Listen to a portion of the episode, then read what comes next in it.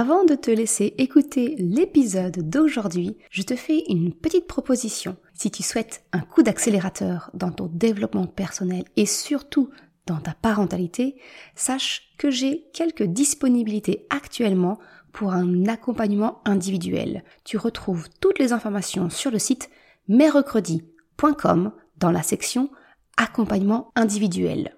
Et je te laisse ainsi peut-être prendre contact avec moi pour un appel découverte. À très vite et maintenant, bonne écoute. Je suis Maude et tu écoutes l'épisode 20 du podcast S'élever en même temps que son enfant. Dans cet épisode, je souhaite aborder cette injonction faite aux mères. Tu as voulu un enfant, alors assume.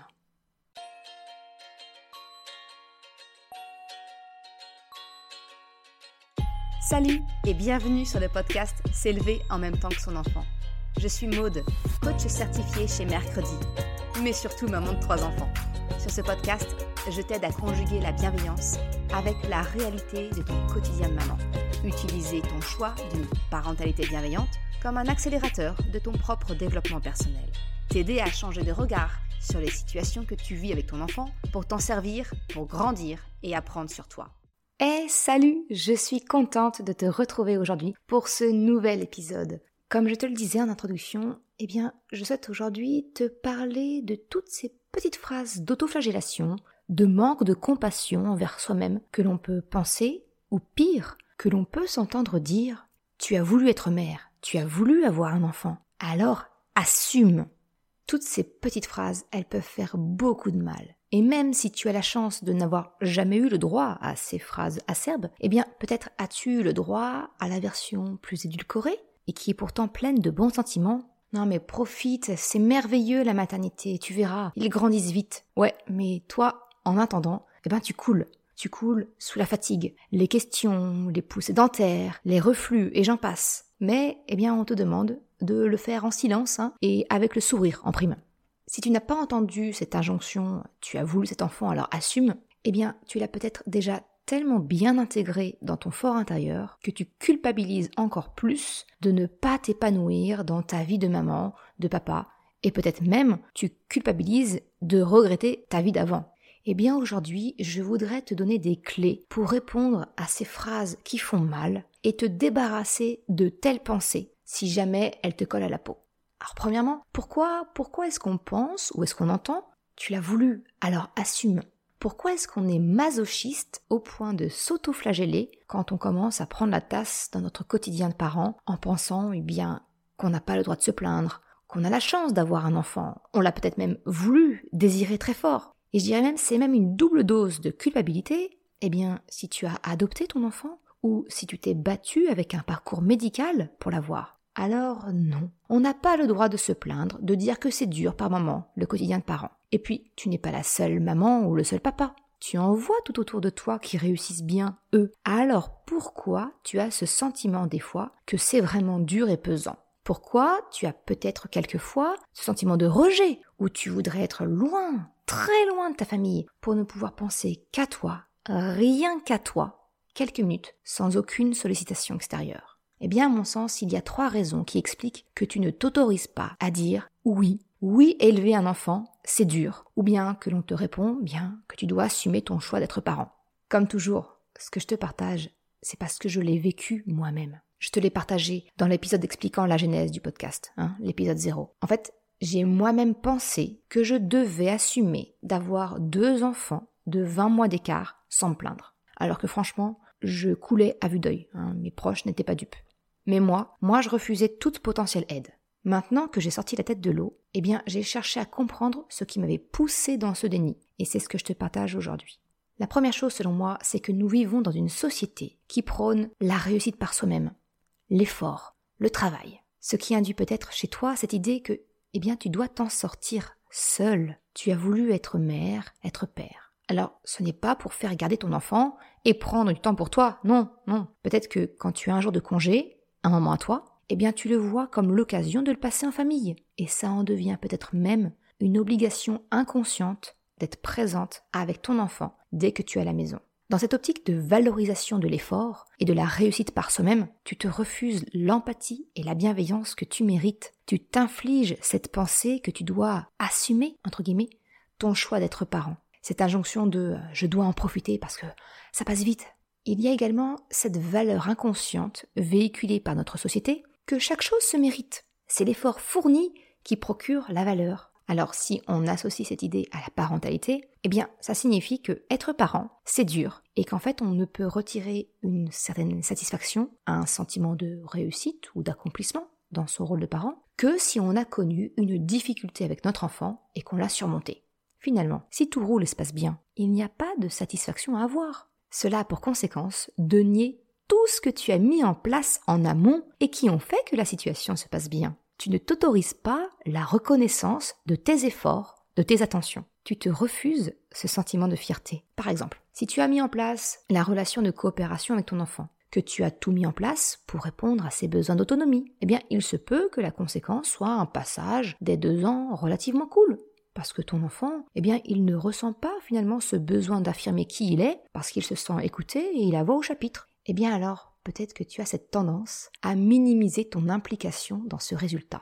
Tu auras peut-être tendance à remercier la chance d'avoir un enfant facile à vivre. Sauf que la chance, elle n'a rien à voir là-dedans. Tu as provoqué ta chance en te renseignant, en changeant ta façon de penser pour te mettre à la hauteur de ton enfant. Alors tu le comprends, d'un côté, tu t'imposes l'injonction de l'effort, et de l'autre, tu ne prends pas la mesure réelle de tes efforts, de ton implication dans tes choix parentaux. C'est une double peine que tu t'infliges. La seconde raison, selon moi, qui contribue à penser que l'on ne doit pas se plaindre qu'élever un enfant peut être dur et difficile, eh bien c'est le fait que nous nous comparons sans cesse aux autres. Nous nous comparons à ce que nous voyons des autres. Je t'en ai un petit peu parlé dans l'épisode 3 du podcast. D'un côté, il y a dans la vraie vie, un peu comme Gad Elmaleh hein, avec son blond ou Florence Foresti avec la mère parfaite, eh bien, nous avons tendance à nous comparer entre parents. Peut-être que, comme moi, quand le matin, en déposant tes enfants, eh bien, toi, tu cours, t'as à peine le temps de te coiffer, et là, moi, je dis euh, merci l'effet coiffé décoiffé, qui est en réalité une version réellement décoiffée. peut-être que bah, tes enfants, ils ont encore peut-être la trace du petit déjeuner au coin de la bouche, qui vient juste d'être terminé dans la voiture. Et à côté de ça, bien, tu vois la maman stéréotype de la mère parfaite, tiré à quatre épingles, ainsi que ses enfants, avec un petit goûter fait maison et sain glissé dans le cartable, qui prend le temps de discuter, de blaguer avec les autres parents. Eh ben, dans ces moments-là, clairement, on se compare et on se demande ce qui va pas avec nous ou avec nos enfants. Pourquoi est-ce que nous, on n'y arrive pas alors que, a priori, c'est possible d'y parvenir? La preuve, elle est devant nous. Si tu ne te compares pas aux autres parents que tu crois dans la rue, mais peut-être que ça t'arrive lorsque tu scrolles sur les réseaux sociaux toutes ces belles images de partage entre parents et enfants autour de la préparation d'un beau gâteau, d'une activité Montessori pour développer la motricité fine de l'enfant, leur balade du week-end main dans la main en famille. Alors que toi, bah toi quand tu cuisines, c'est en mode speed, en essayant d'éviter que ton enfant ne jette la farine partout par terre. Une activité manuelle avec ton enfant, tu n'as clairement pas le temps. Et justement, tu culpabilises parce que tu te dis que tu ne permets pas à ton enfant de découvrir des choses et de développer son plein potentiel. Et alors les sorties en famille, c'est même pas la peine d'en parler, c'est toujours une négociation féroce pour sortir et pour rentrer quand ton enfant finit pas par râler ou demander les bras parce que ben il est fatigué. Eh bien, en fait, comme je te l'ai déjà partagé, que ce soit avec les parents que tu croises ou les images des réseaux sociaux, ne te compare pas. Parce que ce que tu captes de la vie des autres parents, ce n'est le reflet que de ce qu'ils acceptent de te laisser voir. Ce n'est pas la réalité. C'est la réalité avec un joli filtre édulcoré. Je vois ça un peu comme euh, ces filles dans les magazines. Tu vois, on commence tout juste à prendre conscience, eh bien, que les corps ainsi exposés, finalement, ne sont pas représentatifs de la diversité de la beauté des corps humains. Eh bien, pour moi, c'est à peu près la même chose avec les parents. Qui te dit que cette maman, qui te semble si parfaite avec ses enfants là devant le portail de l'école, qu'elle est heureuse? Finalement, tu ne la vois qu'à cet instant T dans ce qu'elle laisse paraître pour garder la face. Mais peut-être que finalement, eh bien c'est peut-être très dur avec ses enfants à la maison. Ou bien peut-être qu'elle s'inflige un rythme le matin de se lever super tôt et qui finalement grignote sur sa santé et son bien-être mental. Peut-être que l'intérieur de sa maison, il n'est pas du tout ce que tu penses. Ou peut-être que bah, elle n'est pas seule pour y parvenir. Et cette photo sur Instagram, où tu vois la famille heureuse de partager un moment ensemble, qui te dit que deux secondes avant le déclenchement ou après, ben c'était pas de la colère, des grimaces et des disputes. De la même façon que tu ne laisses voir aux autres que ce que tu acceptes bien, il en est de même pour tout le monde. C'est une influenceuse qui avait partagé la réalité derrière ces photos de rêve qui m'a permis à moi d'ouvrir les yeux sur cette fausse réalité. Parce que la conséquence de cette comparaison avec une réalité qui est fausse, eh bien, c'est que tu te juges négativement, vu que tu ne parviens pas à atteindre un objectif qui est en réalité une chimère. Et ça renforce ton sentiment de dévalorisation.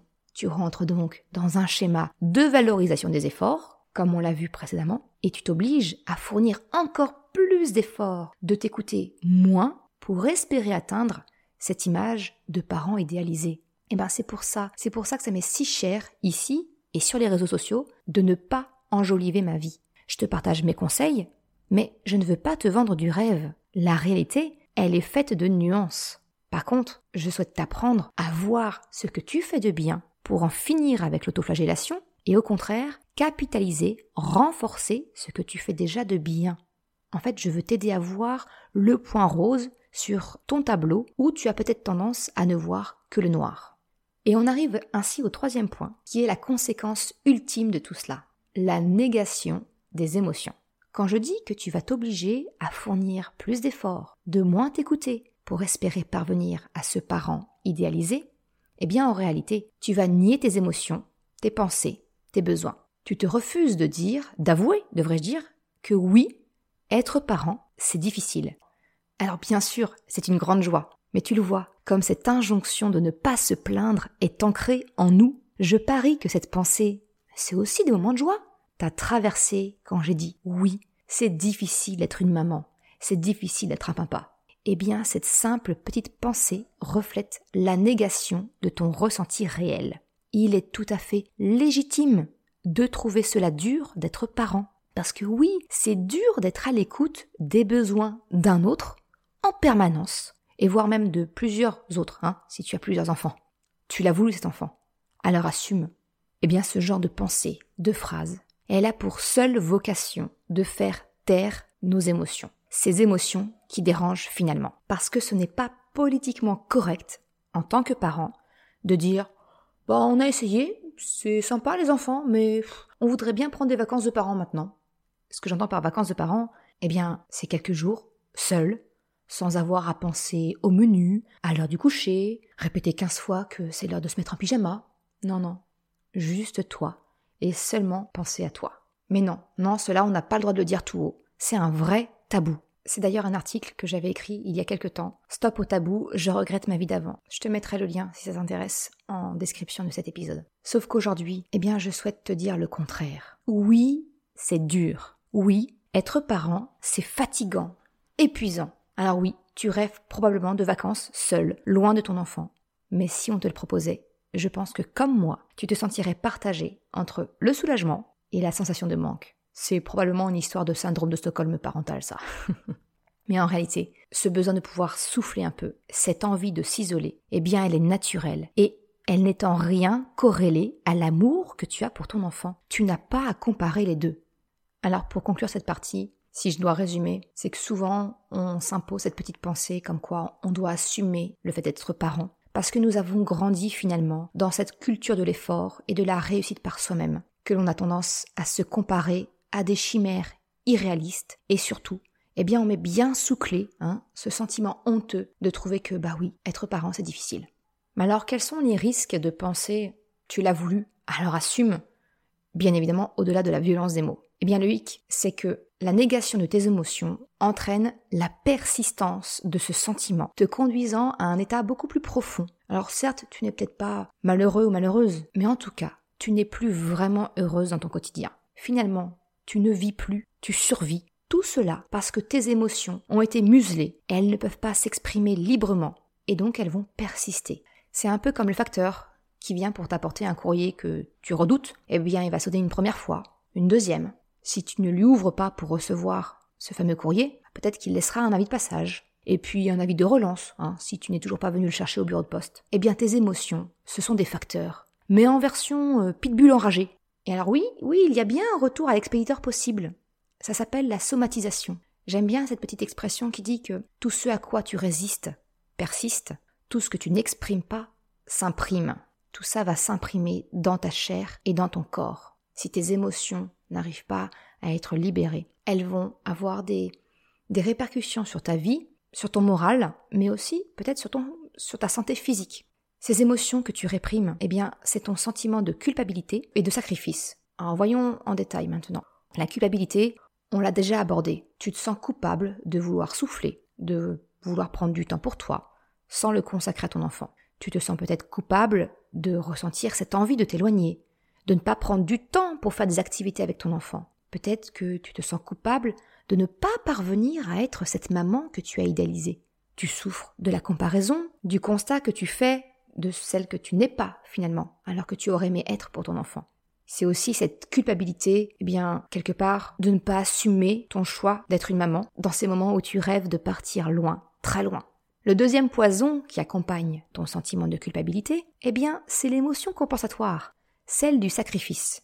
Pour tenter d'expier cette pensée où tu regrettes peut-être ta vie d'avant, celle avant d'être maman, eh bien, tu vas compenser en cherchant à redoubler d'efforts. C'est cela qui va te pousser dans les bras tendus du sacrifice. Je suis fatiguée, mais pour faire plaisir à mon enfant, j'accepte d'aller au parc. Je voudrais me reposer dans le canapé et lire mon magazine, reçu il y a deux mois. Mais mon enfant veut faire un jeu de société. Ok, après tout, c'est vrai, je ne lui ai pas consacré de l'attention aujourd'hui. Et c'est ainsi que l'on tombe dans le piège facile et insinueux du sacrifice. Tout pour ton enfant, peu ou rien pour toi. Pensez d'abord au bien-être de ton enfant avant le tien. Eh bien, ce sentiment de sacrifice, je t'en ai déjà parlé à travers deux épisodes du podcast le numéro 7, où je te parle du sacrifice et du sentiment d'ingratitude, comment sortir du cercle vicieux avec ton enfant, mais également dans l'épisode 13, où je t'explique que penser à toi d'abord ne fait pas de toi une maman égoïste. En fait, le résultat à la clé de laisser perdurer ces deux émotions dans ta vie, eh bien c'est une vie qui perd de sa saveur, remplie de frustration et d'énervement. Le risque, c'est de finir malheureuse, rongée entre la culpabilité et le sentiment de sacrifice mais c'est également de plonger dans une dépression, alors postpartum ou plus tardive, voire un burn-out. Je te l'ai déjà partagé. Mais je fais partie d'une lignée de femmes fortes et courageuses qui ont muselé leurs émotions et besoins, gagnant ainsi à la clé eh bien, des dépressions profondes. Ça a été le cas de ma grand-mère maternelle, à l'âge de 60 ans, puis de ma petite maman, vers 50 ans. Et moi, eh bien, j'en ai reconnu les signes. Je venais alors d'être maman pour la seconde fois, d'une petite fille, et c'est elle qui a été ma force pour briser ces chaînes. Je ne voulais pas être pour elle un modèle de sacrifice. Parce que finalement, ce que je prenais pour du courage et de la force chez ma maman et ma grand-mère, eh bien c'était finalement que du sacrifice et de la résignation. Alors merci mamie et maman pour cette leçon de vie que vous m'avez permis d'économiser. Merci à ma fille de m'avoir donné cette motivation puissante. Et à travers ce podcast et le site mercredi, je souhaite te partager à mon tour cette leçon de vie pour que tu n'aies pas à la vivre pour la retenir. Parce que la question finale, c'est bien celle-ci. Quel modèle souhaites-tu être pour ton enfant? Celui du sacrifice et de la frustration? Ou bien celui où il est important de prendre soin de soi pour pouvoir ensuite prendre soin des autres? Tu le vois, il n'est pas question d'assumer ou non le choix d'être parent, finalement, en serrant les dents. Non, il est question d'accueillir ce que l'on ressent pour pouvoir traverser cette émotion. Mais alors, euh, tu me dis, ok, Maude, c'est gentil, mais concrètement, qu'est-ce que je réponds à ce genre de pic? T'as voulu être parent, alors assume. Comment est-ce que tu peux réagir alors quand ce genre de pensée te traverse? Eh bien, comme toujours, ce que je te propose, c'est de changer un peu de regard. Ou plus exactement, eh bien, d'ouvrir ton regard sur la réalité de ce que c'est être parent. La première chose tout d'abord, c'est de se rappeler que les êtres humains sont des êtres tribaux on a toujours vécu en tribu, en clan. Et c'est finalement assez récent dans l'humanité que les parents se sont isolés des autres membres de la famille. Même dans certaines cultures actuelles, la vie de famille, elle est composée de plusieurs générations, comme c'est encore le cas en Asie où il n'est pas rare d'avoir trois générations sous le même toit. Il y a aussi cette citation issue des tribus africaines et qui est très vraie. Il faut tout un village pour élever un enfant. Or, regarde un petit peu autour de toi aujourd'hui. Aujourd'hui, nous sommes souvent cloisonnés avec les enfants qui côtoient leurs parents, leurs camarades, mais beaucoup plus rarement les autres générations. Les familles sont également souvent morcelées géographiquement, ce qui peut compliquer le soutien apporté aux parents. Et alors, il faut bien dire une chose, hein, c'est que la crise sanitaire n'a franchement pas arrangé les choses. Mais la première chose que je souhaite t'apporter aujourd'hui, cette première prise de conscience, eh bien, c'est de te rappeler que tu n'as pas à être seul pour accompagner ton enfant. Personne ne te demande de faire cela seul ou en couple, et ce n'est pas un aveu de faiblesse ou d'échec que de chercher un relais pour t'épauler dans ta parentalité. La deuxième prise de conscience que je souhaite t'apporter, eh bien, c'est d'ouvrir les yeux sur ce qu'exige des parents la société actuelle. Je dirais même euh, plus spécifiquement les mamans. La société dans laquelle nous évoluons nous demande à nous, en tant que femmes, eh bien, d'élever nos enfants, de les accompagner, comme si nous n'avions pas de travail. Et de l'autre côté, cette même société attend de nous que l'on travaille comme si nous n'avions pas d'enfants. Alors je pense que tu me rejoins pour penser que cette équation, elle est humainement impossible. Et d'un autre côté, si tu regardes cette double injonction, il y est question d'enfants, de travail, mais notre place à nous, elle est où? Est-ce qu'on est seulement sur Terre pour travailler ou s'occuper des enfants? Est-ce que notre vie n'a pas de sens, d'utilité En dehors de ces deux rôles? Tu le vois, inconsciemment, entre les lignes, la société, telle qu'elle est aujourd'hui, ne nous laisse pas d'espace. Elle ne nous laisse pas la possibilité de penser à nous. Et ma conclusion, bah quand j'ai fait ce constat, ça a été de me dire, purée, franchement, la société d'aujourd'hui, elle a rien compris, mais bah, je peux rien y faire, hein, c'est la société actuelle. Faux. Si le monde entier te persécute, tu te dois de persécuter le monde. Alors oui, ouais, je suis une grande fan de Disney, et t'auras peut-être reconnu une réplique du film Le Roi Lion. Mais l'idée, elle est là. Timon, il avait raison là-dessus. Le monde ne change pas de lui-même. Ce sont des personnes comme toi, comme moi, qui ensemble faisons évoluer les choses. C'est d'ailleurs probablement une des raisons pour lesquelles, eh bien, peut-être tu t'es tourné vers la parenté bienveillante. Peut-être pour changer, à l'échelle de ton enfant, eh bien, la société de demain. Que ton enfant soit suffisamment empathique et respectueux pour devenir un adulte équilibré demain. Eh bien, c'est la même chose ici. En refusant d'enjoliver la maternité, en refusant la quête de la perfection et en acceptant de vivre tes émotions, tu présentes un tout autre modèle pour ton enfant. C'est mettre en avant l'authenticité au lieu de la perfection. Et tu sais quoi? Eh bien, cette authenticité, elle attire la compassion et l'entraide. Parce que tu permets également à d'autres parents, qui peut-être se démènent toujours avec cette vision idéalisée de la parentalité, eh bien, tu peut-être que tu vas leur permettre de ne pas se noyer dans la culpabilité en se comparant. Alors, pour terminer cet épisode, je souhaite te partager mes trois clés pour riposter à une attaque mentale ou verbale du style Tu as voulu être mère, alors assume maintenant. Ma première clé, eh bien, c'est fermer les écoutilles.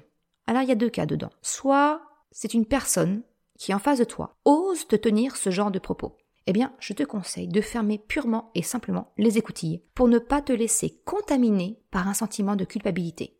La personne en face de toi, elle est 100% dans le jugement et 0% dans l'empathie. Elle ne mérite donc pas ton attention. Ce que cela signifie, c'est que tes émotions, eh bien, lui sont désagréables. Et c'est pour cela qu'elle te dit de telles affrosités. Elle souhaite te faire taire tes émotions pour ne pas être elle-même atteinte.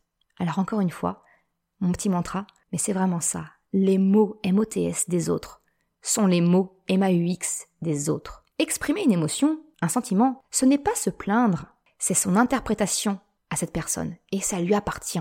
Cette personne n'est clairement pas à même de t'aider. Alors si tu n'as personne autour de toi Surtout, surtout ne reste pas seul. Tu peux en parler à ton médecin ou trouver du soutien peut-être dans des groupes de parole entre parents. Et si tu n'en as pas près de chez toi, eh bien Internet pour cela est ton meilleur ami. C'est une ressource sans fin. Tu trouveras facilement des groupes de discussion, de soutien entre parents. Parce qu'après tout, eh bien on est tous dans le même bateau et on traverse tous des moments où c'est plus difficile. Mais le maître mot, c'est fermer les écoutilles et ne pas rester seul.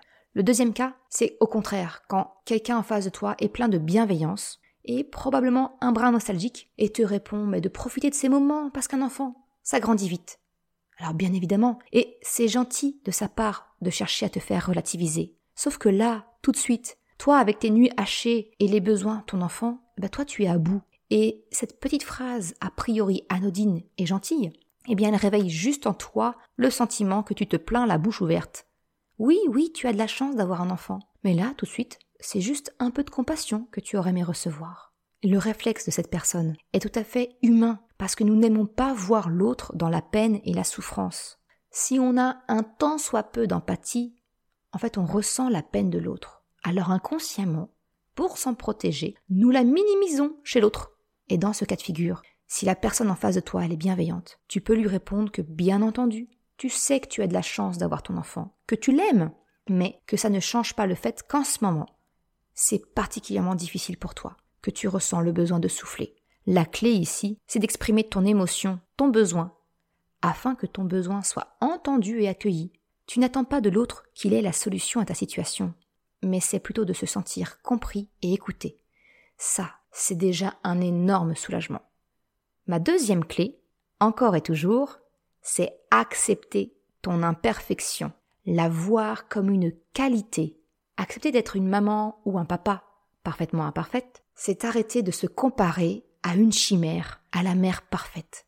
C'est être un modèle pour ton enfant dans tes propres échecs. Je t'en ai parlé notamment dans l'épisode 3 du podcast, si tu désires aller un petit peu plus loin sur le sujet.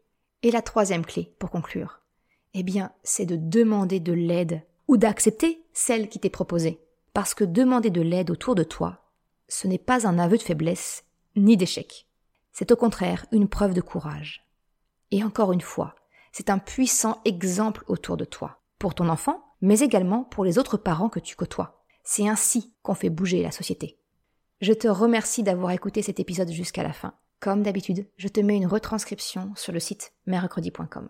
Si tu as aimé cet épisode, s'il t'a été utile, eh bien, je t'invite à le partager, à en parler autour de toi. Et si tu en as la possibilité, de me laisser une note ou un commentaire sur Apple Podcast. Cela me permet de faire connaître le podcast et ça m'encourage également à progresser. Un grand merci à celles et ceux qui prennent le temps de le faire. Je te souhaite une excellente journée, après-midi, soirée, quel que soit le moment où tu m'écoutes et je te dis à la semaine prochaine pour un nouvel épisode. Ciao